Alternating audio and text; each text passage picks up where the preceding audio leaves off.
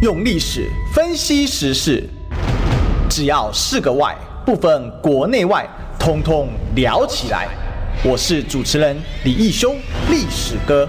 周一至周五早上十一点至十二点，请收听《历史易起 SHOW》。各位听众朋友，大家好，这里是中广新闻网《历史一起 SHOW》的现场，我是主持人历史哥李义修。我们今天的来宾是我们国际事务专家金文吉大使。呃，历史哥好，大家朋各位朋友大家好。是这个今天啊、哦，来谈一谈，今天这种大事发生了，啊、嗯，那其实是双重大事啊，怎么回事呢？哈、嗯，美国这时候忙着在立法啊、嗯，那中国跟俄国呢，跑到了这个中亚去见面，嗯、最重要是习近平出门了，对对，對，哦，我的天啊，这个为什么这么说呢？因为真的在住在家里很久很久了啊，对对对对，那当然啊，我就下了一个叫“大战将至”啊，这个这个战哦，是其实是沿用之前呃大使用的一些观念的，就是说不见得是直接交战，但是各种战。外交战，哦，经济战，哈，所以有说这个大战将至，因为所有的大头都出门了，对，好，那那拜登当然是一直在忙啊，因为最近英女王也过世啊，他很多事情要忙啊。不过我意思是说，好，这个实质上的是大国之间这种纵横捭阖啊，嗯，呃，这种战云密布的感觉啊，但是很像一战之前那种秘密外交、公开外交。那种感觉很明显的。那当然，第一个我们现在请教一下，哦，先从习近平开始好了啊。习近平这时候出门去中亚啊，这个然后跟普京见面，然后去了两国嘛，哈萨克啊跟乌兹别克，目目标是什么？那这一次的会谈为什么这么强的动力让他愿意出门？而且其实是一反常态，因为中共的领导人很少在这个。大会年哦，要出就是大会年之前出国，都是大会之后出国，因为他这个二十大嘛，哦，就全国党代表大会啊，要出这个还没开，他就先出去了，这也蛮出乎一开始大家的评估的。是。对，对，当然对大陆来讲的话，这个上合会哈是重中之重了，嗯，也重要，对大陆的来讲是越来越重要，而且呃，可能扮演一个核心的角色，就是说对于地缘战略来讲的话。上合组织现在的地缘战略的重要性啊，快速提升。从中国大陆的角度上，第二个就全球战略来讲的话，那上合组织也是中国大陆全球战略里面要扮演的一个支柱性的角色。上合组织一开始是反恐啊，可是当时这个二零零年成立的时候，它是基本上是要把中国的西北边西北哈这个地方稳住，嗯。因为西北事实上你，你你知道我们中国历史上讲说“西出阳关无故人”呐，其实你到了这个新疆哈，真的它的地理位置上来讲，跟这个中原一带哈，它是很地理上交通是比较困难的。对，可是它面对整个中亚来讲，它是完全开放的，在地理基本上是一比较跟中亚是一体的。嗯，所以这个这个当时这个苏联瓦解以后啊。当时钱其琛他们推这个是非常有战略远见的，那可能就是说对中国的这个领土完整啊，整个的西北部的这个稳定哈，嗯，那么是很重要，而且反恐战争以后哈，那这个上合组织更更产生了很重要的作用，稳定的作用啊。那现在来讲的话，一带一路以后呢，中亚又是核核心中的核心，核心中的核心。那这一次的话，现在国际。国际的战略平衡在大调整的阶段，哈，大家都要找着力点嘛。中国大陆本来本来是比较注重全球战略，是。那么这个地缘战略呢，是全依附于全球战略一样。哦，这个观念很重要。对对，我一直在观察，就是说，我们从理论上来看啊，就是套理论的话，应该中国大陆过去有很强的全球战略，因为也不是说中国的。呃，大陆的领导人野心大，而是说中国体量，啊，中国这个这个这个这个这个中国的国家要兜着转玩的转哈，它需要一个地球，是。它不需要一块而已，全球化，还要全球化，而且正好是我认为就是说九一一事件以后啊，是全球化发展的一个。Golden Age 一个黄金时代，嗯，那所以中国大陆明确的掌握住了这个哈九一以后的全球化的这个好优这个好所带来的机遇，嗯，充分掌握，所以在过去二十年，中国大陆突飞猛进啊，对，而且跟全这个这个跟全世界建立了非常深入而且持久性的关系，这是全球性战略。可是现在美国开始回过头来搞这个哈，呃，这种哈区块对抗，区块对抗，所以对中国来讲的话，现在就变没有办法全球化。美国在搞逆全球化，他等于是在弄这个地缘分割的方式。地缘分割，嗯，所以你你要回应美国的这个战略的话，你也要重新来审视哈。对。地缘呃战略对你的重要性，那对中国来讲，中国搞地缘比美国好。美国本来就是孤立的，它是一个它是一个岛。其实美国你不应该看作美洲大陆，其实美国一直是岛国观念，它把整个美洲视为一个岛。对，那美国又是这个美洲大陆中间的一个岛，它是永远脱离不了岛岛国观念的，所以他的观念跟大部分国家都不一样。那对中国大陆来讲的话，那就是说。那，你搞区域主义对不对？你的区域主义搞什么？你你你你最多搞一个 Anglo-Saxon，然后你还有用的是意识形态，你用的是种族主义跟意识形态。对，说实话，我跟你讲一句话，他我我我认为啊，中国一句老话就认为，我认为美国就将来是败北的原因。中国人讲远亲不如近邻，嗯，地缘地缘政治就是这个观念，远亲不如近邻。近邻的关系搞好了，大家互利共用，观念通了哈，这个呃道路修出来以后啊，那那个连接性啊极强。嗯，可是呃，当人类历史没有这个需要的时候啊，呃，近邻常常都是仇敌。你知道，他们有更高的，他没有更高的目标啊，更远的这种哈，这个所谓的视野的话，对，邻居通常都是敌人。嗯，你像法德。嗯，对不对？德俄，对，这都是敌人啊，打得一塌糊涂。那中国大陆，你看，当中国大陆中国弱的时候，那敌人都变成这个邻居都来干嘛？来来分，来家你家来抢东西，对不对？所以，可是问题就是说，现在我觉得对中国来讲，对中国邻近国家来讲，必须要怎么讲？第一个，捐弃前嫌，嗯，要有战略眼光，然后呢，要有前瞻性。你会发觉。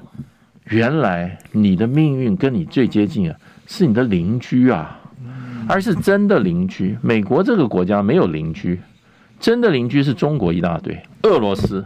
美国只有小弟没有邻居，美国只有小弟，所以他不需要，他们有邻居。北边加拿大，南边墨西哥，所以他们有邻居的观念。那中国大陆不得了，中国大陆跟俄罗斯，他的国家很多，数千公里，嗯，哈萨克数上千公里、数千公里的边境，然后十三个邻邦，嗯。然后从俄罗斯从哈萨克再走，走路都可以走到的国家一大堆。对，走路就可以走到啊，不要坐船了。除了美洲之外，全部国家都可以走得到，都可以走得到。嗯，那你看从由远由近而远，你看这个就是今天上合组织对中国重要。如果经营起来的话，嗯，那是非常强固的一个命运共同体。靠什么？靠“一带一路”，靠着中欧班列，哎，靠这个。那回过头来，它就是一个大陆权的观念，而且这个这个，我觉得陆权之间的这个哈，这个这个连结性哈，比海权之间强。海权之间连结性哈，除非你有点亲戚关系，那什么意识形态价值啊，我觉得啊是经不起考验的。倒是哈，真正的哈陆连陆，然后呢走路都可以走到走走到国家啊之间这种哈这种区域的所谓的。地地缘政治的这种连接啊，我觉得它的潜力是大的，它的它的发展性是强的，嗯，而它的互利性也是非常的，所以我觉得这一次可以说是一次中国大陆一次地缘政治的一次一次大出击，大出击，这里面把另外一个一个重要的角色俄罗斯，嗯，一起啊，呃，展现一个团结的态势就够了。哎，中亚国家就不会彷徨了。中亚国家以前彷徨在两大之间，它真的两大之间难为小。可是现在这一次，我觉得中亚国家大概不会彷徨了。看到俄中俄之间的啊，那么手携手以后啊，我想这个未来五年到十年这个方向哈，应该是很确定。嗯嗯嗯，其实这里面有几个观察点，刚才大使给了一个有趣的观念，就是说。好像没有共同敌人就会打来打去。不过我想了一下啊，就是从中国历史上来说，这个其实跟邻居一直打架的这个时间其实并不是那么多，大部分时候都不错。嗯，哦，这少数时候啦，主要是北方民族。那另外一个就是日本，对，日本的话，但是日本其实和平的时间也是远远长于嗯。这个、嗯、这个 PK 的时间，而且对，对，而且就算中国很衰弱的时候，日本也跟中国很好啊。对，像这个唐朝之后，我最近刚好这个在看这个中晚唐的历史，嗯，从安史之乱重新又复习起。嗯，其实日本在中晚唐的时候从来没有找过中国麻烦，而且派了大量的留学生、学问生哦，小野妹子。哎、欸，对对对，其实他很多马，有一个有一个人叫小野妹子，好像在中国做蛮大的官的。他忘记是哪一次哪哪一个皇帝的时候，在唐朝的时候。其实大大使你知道吗？嗯、其实就连西域，我们刚才讲说西出阳关无故人哦，嗯、这个在唐朝不承不承认。嗯，为什么？因为唐代有大量的这个西域的民族。来到中国来当官，包括北方民族，比如说有一个名将，安史之乱名将叫仆固怀安，嗯，他就是这个铁勒的这个仆固仆固部啊，哦，然后还有像是龟兹人，哦，龟兹，哎，这个大家这个古老的，那那个有个乌龟的龟嘛，龟龟兹人叫白孝德，那他也是名将，嗯，所以其实这个我是中亚的，我我是觉得中国的历史逻辑跟跟这个什么跟美国是不太一样，嗯，就是。其实是好的时候，大家要一起好，嗯，建立一个 system，嗯，所以呃，这个但是美国就是他没有邻邦嘛，刚才刚才有聊到的，他事实上就只有两个邻国，但是两个邻国都变成他的小弟了，嗯，那他根本其他的那更别说，那其实都没跟他有接壤，他唯一真正陆域接壤就是墨西哥跟加拿大，对。对，不过倒回来讲就是说都被他摆平了，不止摆平，是完全绑死，绑死，对。对，你看那全世界上哪一个国家被这样羞辱？说我要盖墙跟你堵起来，你还。要出钱，这是川普对墨西哥讲的话。他要盖美墨边界，还叫墨西哥要出钱。墨西哥当然后来不出钱，但是墨西哥也不敢跟川跟直接跟美国总统开骂嘛。对对对啊，被这种被打巴掌羞辱，然后对对，真的是很可怜啊。那不过回过头来就是说，其实一开始在今年的时候，呃，这个开始的时候，我记得我们就有谈到，那个时候中国的开就是开年外交是中亚，嗯。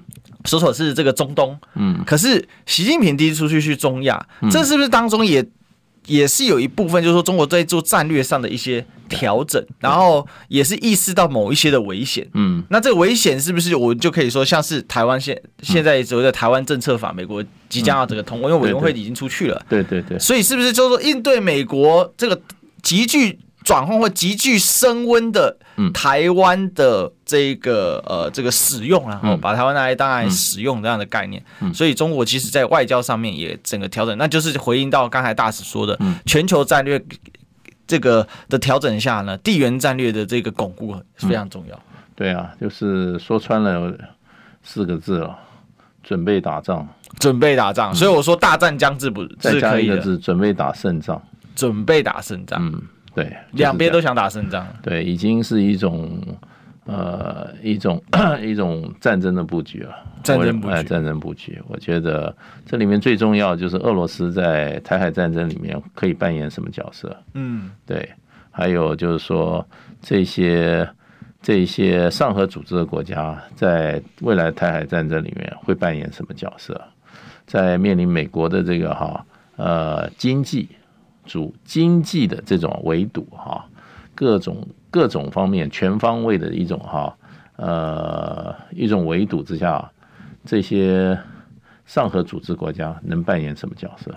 这个我觉得是背后思考的一个重点了。现在中国大陆的战略家，我想都在思考这个重点。嗯，那么还有一个就是说，怎么破解，怎么面对台海发生战争以后哈，美国用。对付俄罗斯的方法来对付中国的时候，中国的呃对策是什么？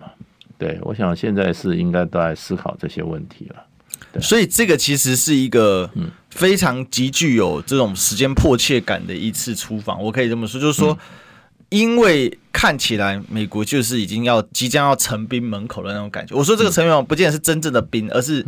不管是外交或者是在武装台湾等等，因为台湾政策法实质上的话，哈，我们接下来就来谈这个问题。嗯，它有它有这个几个这个重要的一个内涵嘛。但是除了外交层那些，我觉得那些都还是在法律层次上，或者是在这个所谓的这个外外交的这种事务上。但是它在军事的上面，它有很多实质的变动，而且对台湾的角色，它甚至有这种指导的意味。大使，这个台湾政策法的哪一些变动使得？现在中国必须要快速的调整，它从全球布局变成地缘布局。它的台湾政策法最恐怖的地方是在哪里？基本上就是他给给蔡英文极大的鼓励嘛，对，这是而且给最大的鼓励就是说，我几乎能做的我都做了，在支持台独这个主张上。嗯，那这个对民进党的核心支持者啊，他是一个一个强心针呐。啊，这个因为台独本来就是一种意识形态，是意识形态，它让你觉得说，我就挺你，你放心，我就是挺你，我不是挺别的，我就是挺你台独。嗯，那这是第一个，在精神上的。那实质上的话，我觉得很多人讲就是说，这是美国呃接手台湾防防卫啊，军事军事这个台湾军事接管法，杨杨杨杨永明老师说的，对对对，基本上是接管了，因为因为从美国角度上来看的话，蔡英文领导的这个军队啊，基本上是不能打仗，破绽太多，问题太多。嗯。那美国是要你要你这支军队哈，能够在短时间哈就可以哈，起码呃能打能撑，然后呢呃能有一些战果，嗯，那这个是他的目标。那目标他发觉现以他你现实的状况，台湾军事现实状况跟美国想要你今天能打能撑，敢打啊敢打能打能撑得住啊，别的不说了，就这三项的话。敢打，能打，能撑，嗯，这三点的话，那可以说就四个字了：百废待兴嘛。所以美国现在就从从你的军制，从你的这个哈，这个所有的军事相关的政务，基本上还有军事本身，它全部要接管，全方位接管。那他靠用哪一招？第一个就是说，他会叫你立法，比如说最近我们在谈的这个哈，所谓的这个叫什么复位中介法。嗯，管控言论啊，你民进党不行啊，管控言论不行啊，你这控制不住，我你网络控制不住，我现在网络上要你也控制，所以数位中介法的大魔王终于浮上来了嘛？对对对，其实是白宫嘛？那当然了，数位中介法，哎，叫人家说，呃，还有就是说，光法不够啊，还有一个部队啊，而这部队的话，你民进党钱不够啊，要花国家的钱啊，才要花两百多亿啊。然后就叫那个搞一个这个数位发展部啊，数位发展部，哎，搞一个他们喜欢的人去搞啊，所以数位发展部才会有什么什么多元宇宙科这么荒谬的课，因为那个不重要，不用不重要，重点不是那个，重点是要把钱框出来，而且不能用这些公务员，公务员不会，公务员都是谁谁是守法嘛，哎，公务员守法，这一定要搞要搞这些有意识形态的，然后用约聘的。才可以大量招募，要用你自己人。OK，最好都跟 CIA 有点联络的最好，对不对？CIA 也可以。这里面预约片不就一堆 C，就可以让这个美国有很多的操作空间。对啊，还有双重国籍啊，也开了。你以为你以为是蔡英文不懂啊？这这有压力之下做的，嗯，对不对？第二个、第三个就要清算内部反正废子啊，就是说你们这些退将，你们这些统派，你们这些啊。这些啊，这些社会上啊，就是、反对民进党的，反对民进党的这些东西，掉路灯。你先对掉路灯，掉路灯的话，真的是真的是在监牢里面掉啊，不是在马路上掉啊。所以叫肃清啊，要肃清。那所以这是都要做的。啊。然后还有就是说，要把你的这个军队，第一个，呃，应该选完以后，蔡英文就宣布说服兵役一年。嗯，我兵役延长。二零二二吗？对，兵役延长一年。我想选完以后就会做了啦。选完就会做。美国压力太大了，没办法，他一定他一定要做，因为美国在后面讲了很多很多了。嗯，然后就说退休的军工教哈，将来跟大陆的接触哈，给你全部斩断。呃，管制。嗯，对，这个就是说行动管制，这这不做不行。然后就是说都市游击战，把李李喜明再找出来。对。对，做做后真后真后真正能够真正来影响你的这个军队的改革，能够照美国的意思来改革你的军队，从战术战略哈，通通给你编到教战守则里面去。嗯嗯对，然后这个还有一位这个科技业大佬，对，那么叫他再继续哈发挥一下，打都市游戏、城市游击战，嗯，把台湾人都变成熊。哎，人不做，做熊，做黑熊部队，做黑熊部队，三百万头熊，对对对，然后钱不够，钱不够，再给你在美国的美国的产业，我给你退税，然后呢，再凑个一亿台，再凑个十亿台币，对，再继续加码，大概这个美国人美国人招数太多了，我基本上就是说不能放任蔡英文在台湾啊，这个怎么讲呢？浪费时间。要打仗不是现在不行，现在要打仗之前要做的事情很多，就赶快准备，让你到时候啊，呃，敢打、能打、耐打，就这样。难敢打、能打、耐打、耐打。哇，这个所以这个很很明确。所以讲白了，嗯、其实美国人对蔡英文是渐渐的没有什么耐心了啊，因为叫你改，改的我慢。那这边不行，那边不行，思维中间有被骂一个就说回来，那么坚决立法到底啊？对，怕什么呢？呃，啊、所以其实这个法案看起来就不是从党令，不是从党中央出的，难怪那个时候连最护航陈时中的周玉蔻都跳出来骂这个法案。就我我认为就是内部没有整合成功。对对，那如果是这样的话，那终于看清那个面貌，就是那蔡英文不敢讲话。对，那所以就是大魔王原来是美国，这是这很荒谬啊！美国不是号称自由民主吗？这个没有，其实美国这对美国来讲，他这个小太一姐啊，他已经够客气了，哦，很客气了，没把你的这个没没把你这个这个像像这个朴槿惠啊这些人搞你就不错了，嗯，对不对？没把你这些人像这个像这个以前吴廷琰啊，像这个李承晚啊，啊对付老蒋的啊，就暗杀掉的不错了，就是说。不展现一下力量，美国人这个对美国人来讲小菜一碟了，小菜一碟，小菜一碟，太太，他的这个整个运作模式对美国来讲非常纯熟，嗯，他们在美国这一套这一班这一套做法，这一班人马都是能征惯战啊，那在全世界都在玩这个手法，所以现在该轮到台湾接受美国的这个哈，美国的这个哈改造。哎，全盘改造，哎，跟大使有默契。而且最好的就是说，有一个很听话的总统，嗯，像蔡英文，完全啊，他他的听话是已经超过那个，因为抓抓住他的抓住他的把柄嘛。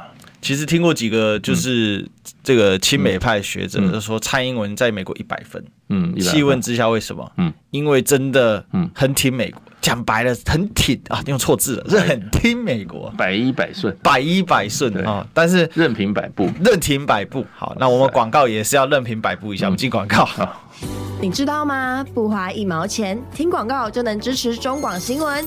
当然，也别忘了订阅我们的 YouTube 频道，开启小铃铛，同时也要按赞分享，让中广新闻带给你不一样的新闻。用历史分析国内外，只要是个“外”，统统聊起来。我是主持人李一修，历史哥，请收听《历史以奇秀》。欢迎回来，这里是《历史一起秀》的现场，我是主持人历史的李一修。我们今天的来宾是我们国际事务专家救济大使。呃，历史哥好，各位朋友大家好。今天啊，这个大事件啊，嗯、我们要把它给拆这个讲头。刚才啊，这个呃，讲到台湾。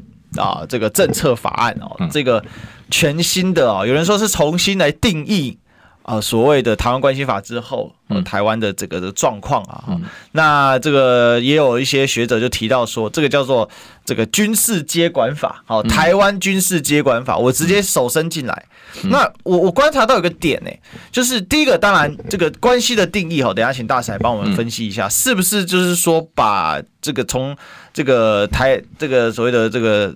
这个台湾关系法重新的写一个新的版本哦，然后把原本可能没有规范到了，因为台湾关系法主要就是经贸嘛，所以我们在在这个美国的代表处叫台北经贸办事处嘛，TACROM 啊，对不对？那可是现在改成这个台湾代表处，嗯，哇，这个就很不一样了哦。然后 AIT 的这个处长要改成呢这个大使级的任命，哦，这个我要通过参议院。要经过国会的听证会哦，要这个样子。那这个是我讲这个外交法律层次的变化。那另外就是说，对军队的这个实质的控制，我的观察是，他是不是透过这个所谓的贷款的方式，嗯，来我来控制你。你有钱，但不重要，我贷款给你。我是金主，我就可以控制你，所以这是两个方向，一个是重新定义，一个是在军队控制。大使，你是帮我们考察一下。对，第一个这个就是外交象征的主权象征的部分啊，那就是动这个台湾驻美国代表处的名称嘛，还有美国驻台代表他的任命过程跟他的名称嘛，这个英文叫 nomenclature，嗯，nomenclature 就是名名称问题，名称问题其实就是。国际地位问题是，哎，然后你的承认你台湾的所谓的属性的问题，台湾到底是个国家呢，还是中国的一省呢，还是政治实体呢？他现在就往台湾是国家的这个方向，而且这个国家不叫中华民国，叫台湾，叫台湾。哎，这是他往这个这个在玩，主要就是呃改变对台湾国际地位跟国际这个哈承认上面的哈这个现状，哎，而且是往台湾支持台湾独立的那种哈名称方向发发展了，这个就是意涵，就是这个，嗯，那这是很大的变动。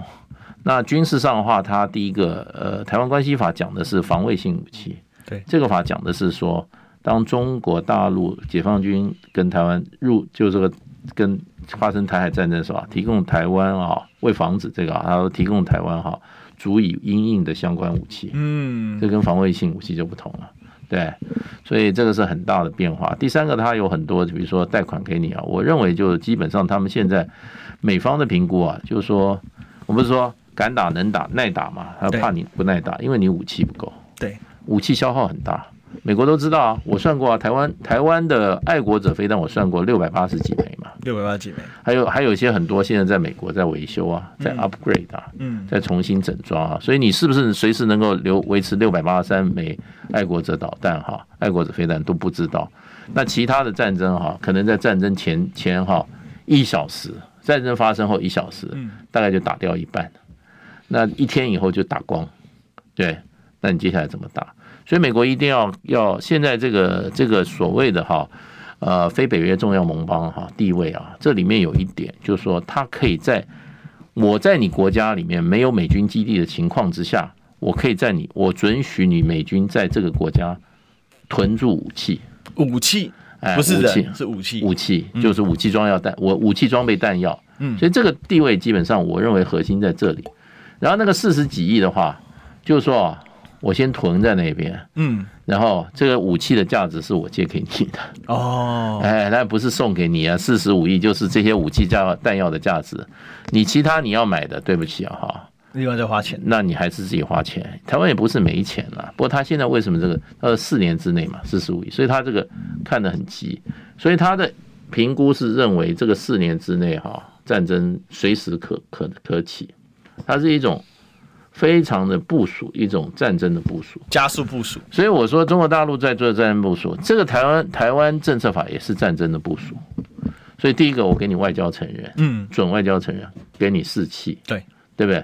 让你敢打，对不对？啊，能打的话，对不对？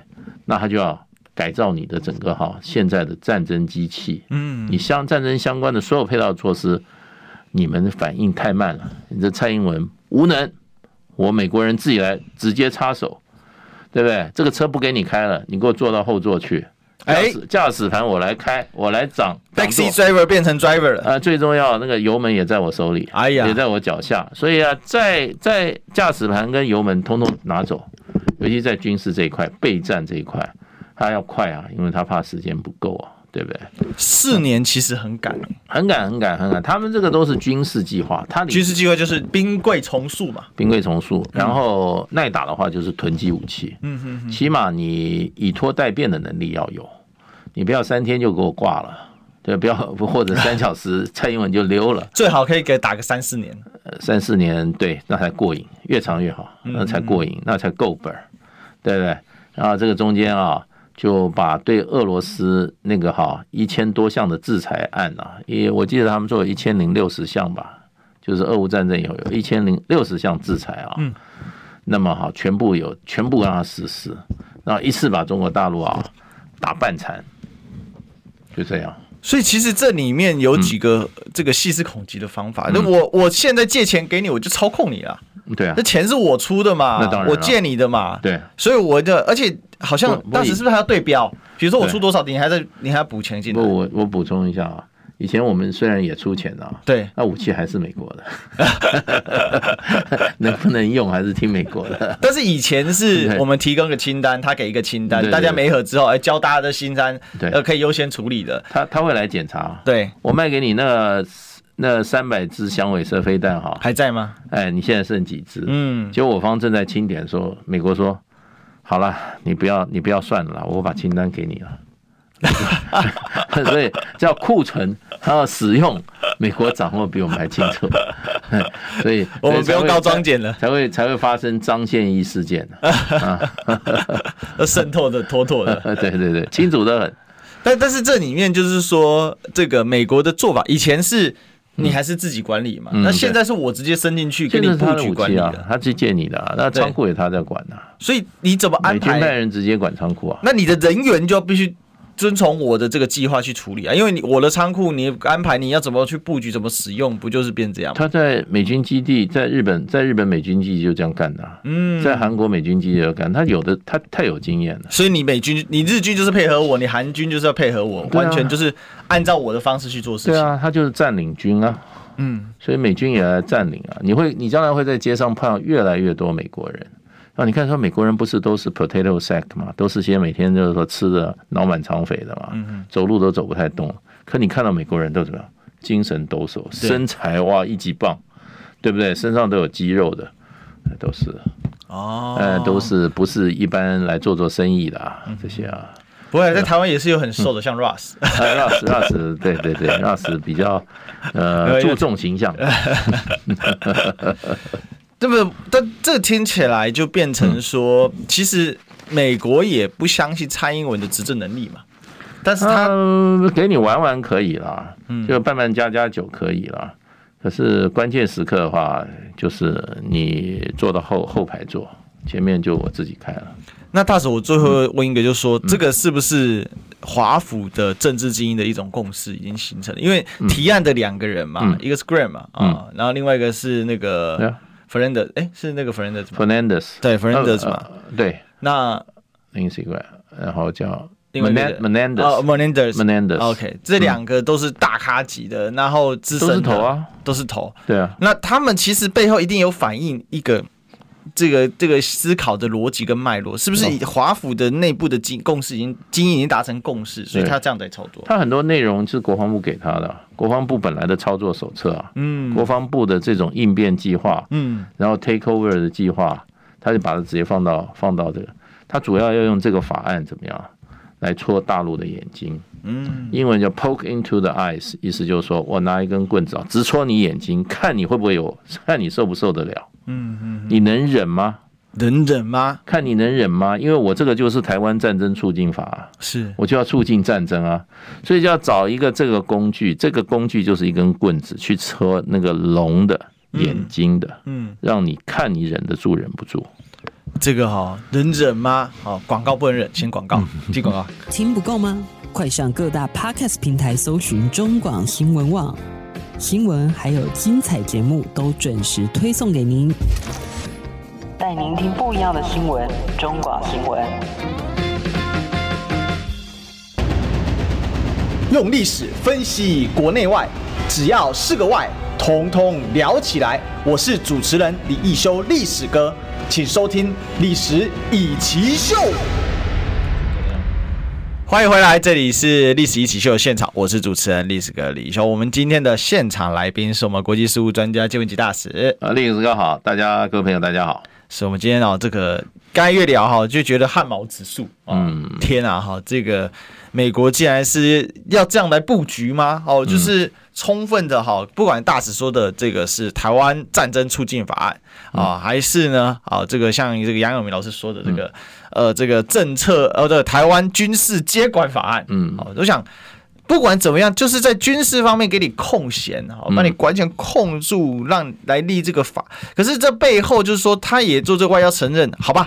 那我们回过头来，今天美国不管怎么做，北京会怎么应应？我们看到前面其实我们提到说，呃，上合会，好，这个我现在用上合，我就开始拉帮结派，想办法做在国际上面先开始做一些铺垫。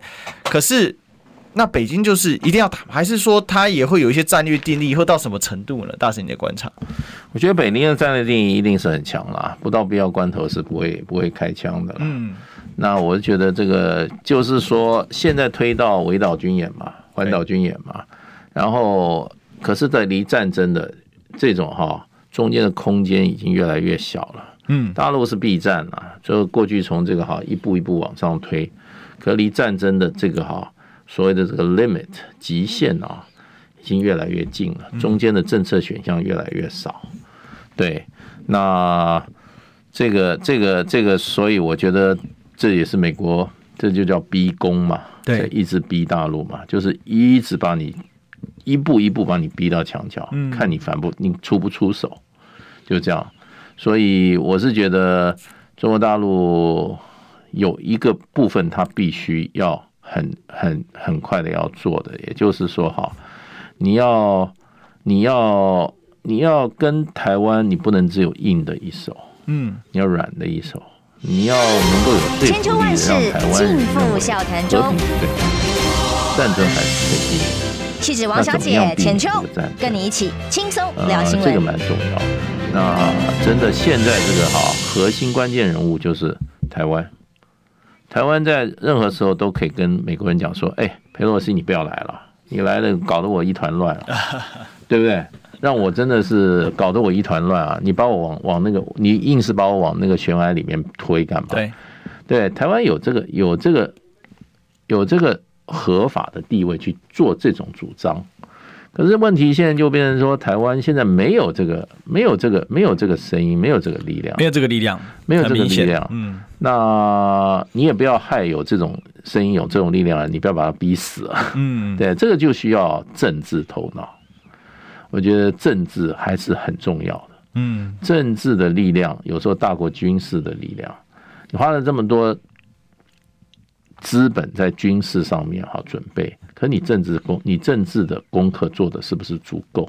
嗯，对不对？让两岸大家都好有志之士都觉得说这个情形不能再继续下去了。对，两岸是不能走向战争的，只便宜了外国人，只便宜了美国人，对啊。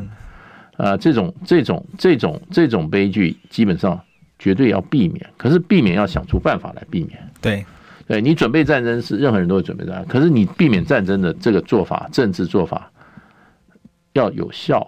嗯，这个是一个很大的考验。那台湾，我们我我认为台湾大部分老百姓都希望和平。对，谁希望战争呢？对不对？主张战争的，通常他应该在街上被人家用石头 K 了。可是现在主张战争的人，在在街上巡逻，准备要把人家吊路灯。啊，对啊，现在是吊别人，反对战争的人要把人家吊路灯，这是不合理的，这不合合不合常态的。那怎么让这个正常人的正常的良知哈良能啊，能够发挥出来？在台湾，良知良能发挥出来，这个是一个，这也是个很重要。台湾过去被两个力量在操控。在操控这个社会的走向，嗯，可能没有人感觉到，那也没有感觉到中国大陆对台湾的社会走向有什么影响力。对，两个力量，一个日本的力量，一个美国的力量，嗯，就把今天台湾带到这个地方来。他用的是什么？用的是政治啊。对，这个是一个，这是一个很深的学问，也是一个比较漫长的路，可是不能放弃。那就是说，一个总目标嘛。就说不能不能再不能再打战争了，一个战争一颗炮弹下来，几代人的努力化为化为乌有，什么都没了。我小时候听我父母亲讲的都是这些故事。不能战争的破坏力量，破坏太破坏力量太大了。一个战一个炸弹下去啊，几代人几成千上百的人就消失了，那通通没有了。所以人家才要用战争来叫你们叫你们内斗啊。嗯，因为中国太强了，现在不用这个方法，怎么把你、把你、把你、把你挡下来啊？嗯，对。可是你要用战争的话，那你就正好上人家的当。其实这背后有一个逻辑在在这个运作，就是说，台湾是对以这个对中对中国中国大陆来说啊，对应该说对整个中国来说，台湾是目前。呃，就是说，你不管说什么藏独、疆独，什么这个，甚至有很夸张什么内蒙独，什么什么这些讲法，那终究那些是老实讲，那是少数民族。对。可是台湾是的主体民族还是汉族？台湾的汉族在台湾社会的比例比在大陆汉族的社会比例还还高，还高，太高，是真的，是真的。大陆大概九十到九十二趴左右，我记得没错，在九十二趴。台湾大概九十七吧。对。非常非常高，因为原住民人口真的很少，三点五左右。对，那其实蛮，这就是我觉得这就是美国看到台湾的另外一个价值，嗯，就是说我拿同族给你撕裂，对，比拿少数民族撕裂你更有趣，他更有成就感。对，那那这里面当然包含几个逻辑嘛，就美国人来看，其实台湾政策法里面也提到 Republic China，嗯，他就是说你不能你不能限制人家使用这个标志，嗯，那所以他美国人搞得很清楚啊，什么是台湾，什么是 Republic China，嗯，什么是 ROC，什么台湾，他们非常非常清楚，美国人不做不做不做那个糊涂事啊，但是美国人是算得很精明的，太清楚了。打从我认识 Ross 以来，他就没有糊涂过一次。嗯、对啊，对。尤其他也是学法律的。对对对对，对。他上次有一次我们不知道聊到什么，嗯，然后这个我就说，那你觉得是承认还是反对呢？嗯，他说。这个不不否认，嗯，我说哇，那你不否认是承认还是反对呢？厉害，嗯，哎，他一个外国人，嗯，这我说哇，这这名词真是精确啊，对啊，然后他就被偷笑，嗯，但是。他是一个用中文表达一个很厉害的一个，他最近中文突飞猛进，对对对，可能常常我那边一聊聊 聊太久，对对，他中文实在程度很高，有台湾研究生的水准，对对，真的好，他只有除了口音这个，对，但是但是不过话说回来，就是我我我的观察就是说，他这个是个角度嘛，嗯，那这里面跟台湾很复杂的，就是说，因为有一群人，他其实并不是，他并不是说用台湾整个大局去思考，他是要遂行政治意识形态，对。那这次意识形态当然就是我跟你拼到死，流到最后一滴血，台湾就是要独立嘛。讲白了就是这个。嗯，那意识形态是最好被作为买空卖空的手段嘛。嗯，就讲一个最有名的例子，就是库德族啊。嗯，库德是库德族一心一意想要建立库德斯坦嘛。嗯，他想要独立嘛，所以永远被各大国骗啊。嗯，因为。你出人出血出力，你要换到的是你一个意识形态所预设的目标。对。但是你那个意识形态，它只能是一个规划。那规划其实就是空气嘛。对。空气能不能落实？那你看，或者是在伊拉克打的是血战最多，在叙利亚更惨。嗯。帮美国清剿 IS 死了这么多人，嗯、结果最后美国一个撤手，马上被土耳其人又修理一遍。嗯。现在被打得多惨烈啊！嗯。土地掉了一大堆，所以我我觉得。我觉得这个东西在国际强权里面，他许你一个梦，让你的梦变成用你的梦跟他换实质。你要出血、出人、出力、出钱，什么都要出，出尽你一切的时候，他突然一个反手不认账，人就走了耶。走了。对啊，都坏在有人，有人就是拿不出论文。哎，对，所以这个蛮好笑的啊。事实上，我不认为蔡总统是个台独主义者，他他是他是机会主义。对，但是问题是，美国人很懂的，就是台湾有一群是这个样子，所以我让这些人嗯。来，就是明明是一个亏爆的生意，嗯，可是，在因为有这个意识形态的面前，所以这个生意就不仅是凭着台湾这些的台湾人还会觉得赚到了，嗯，对啊。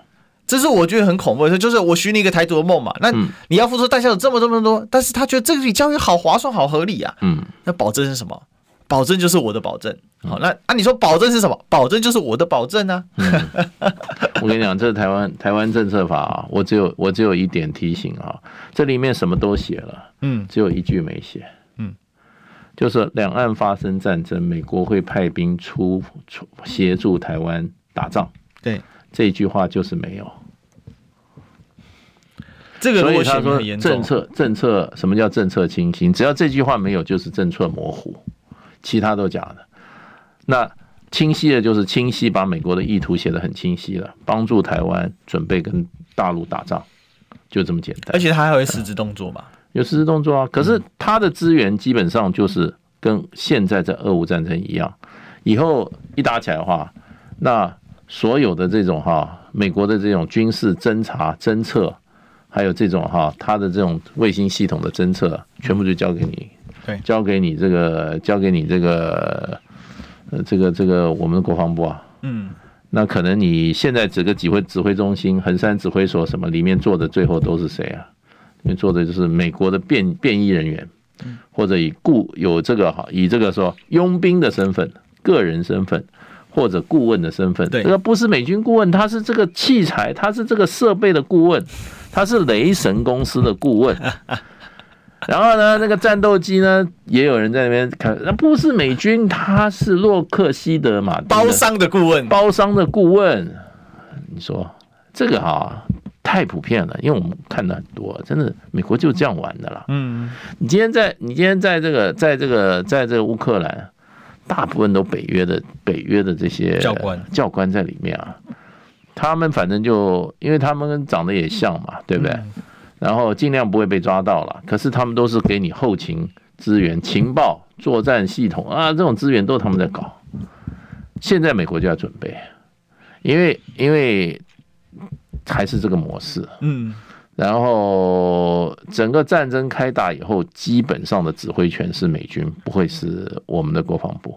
这很明显的，完全要听他的。从维泰军演后就看得一清二楚，完全他 take over，连连一个民用无人机要不要打都在那边没办法决定，那真的是很惨的事情哎。对啊，美国人美国人他们讲话其实很简单，他们会问，他们会觉得，他们上面就说，Well, it's about time to take over，就把你就接受了，他才不会你有没有你有没有你会不会反抗？为什么要听你的？不是问题，你就听吧。嗯。你就知道谁是老大，就这么简单。啊，take over 就接收。蔡英文让他自己自己去去忙他的，叫他说这事你不要管了啦，我们已经接手了。嗯，就这样子。所以很悲哀嘛。这是这样子下去，我我，但是我我觉得有一个很大的麻烦是，台湾大多数为什么台湾第一个没有声音？第一个当然执政的执政党跟最主要在野党，嗯。本身跟美国的关系，对，但民进党就不用讲了，我们都已经很清楚，就是说蔡英文就是在美国人面前一百分嘛，嗯，这个一百分就是他可以百分之百满足美国的需要，嗯，只是当然他的团队没办法做做的那么好，因为他团队就是能力有限，嗯，可是当我美国要接手的时候，他也是放手让你接手，他不会有任何抵抗，那主要在野党国民党，事实上也大多数还是跟美国的关系就是错综错综，反正很深入嘛。所以基本上就是，比如说像朱立伦党主席到美国的时候，嗯，他就是要反共亲美啊，嗯，他也讲的很白了嘛，嗯，那反共亲美，那唯一能做的事情是什么？那就是到美国接管啊，对，就是这逻辑其实是通透的。那我那那其他在党当然太小，他可能还没有办法，嗯，目前还没有影响到。所以话话归回来，那台湾自己人民的声音，很多人说，那你台湾人民要站出来要有声音啊，嗯，可是。台湾有一个，我就有个现象，我观察他，就像我昨昨天这个跟这个这个年轻人在谈，他是很台派，他他觉得我说两岸不要战争，他说我同意不要战争，但但是对岸不会打我们，所以就不会有战争的风险。嗯，这这个逻辑很溜啊，这是这个就是一个很危险的一个想法，要打早打了，对，都是这种逻辑，这就是很危险的，就是反正就在赌嘛，嗯。呃，不过年轻人这种这种情况，我觉得也是正常啊。嗯，对，其实这个，你除非你跳开这个局看问题，才会这样。对，其实从生活的逻辑，年轻人绝对这样思考。不要说年轻人，普遍台湾人都会这样思考。对，除只有到你可能到年纪渐渐渐长啊，你对可能有可能有看过比较多的事件，或者是说比较有时间停下来好好思考这个世界怎么运作的时候。我觉得不一样。其实很多事情是我认为都要从人性的角度来看。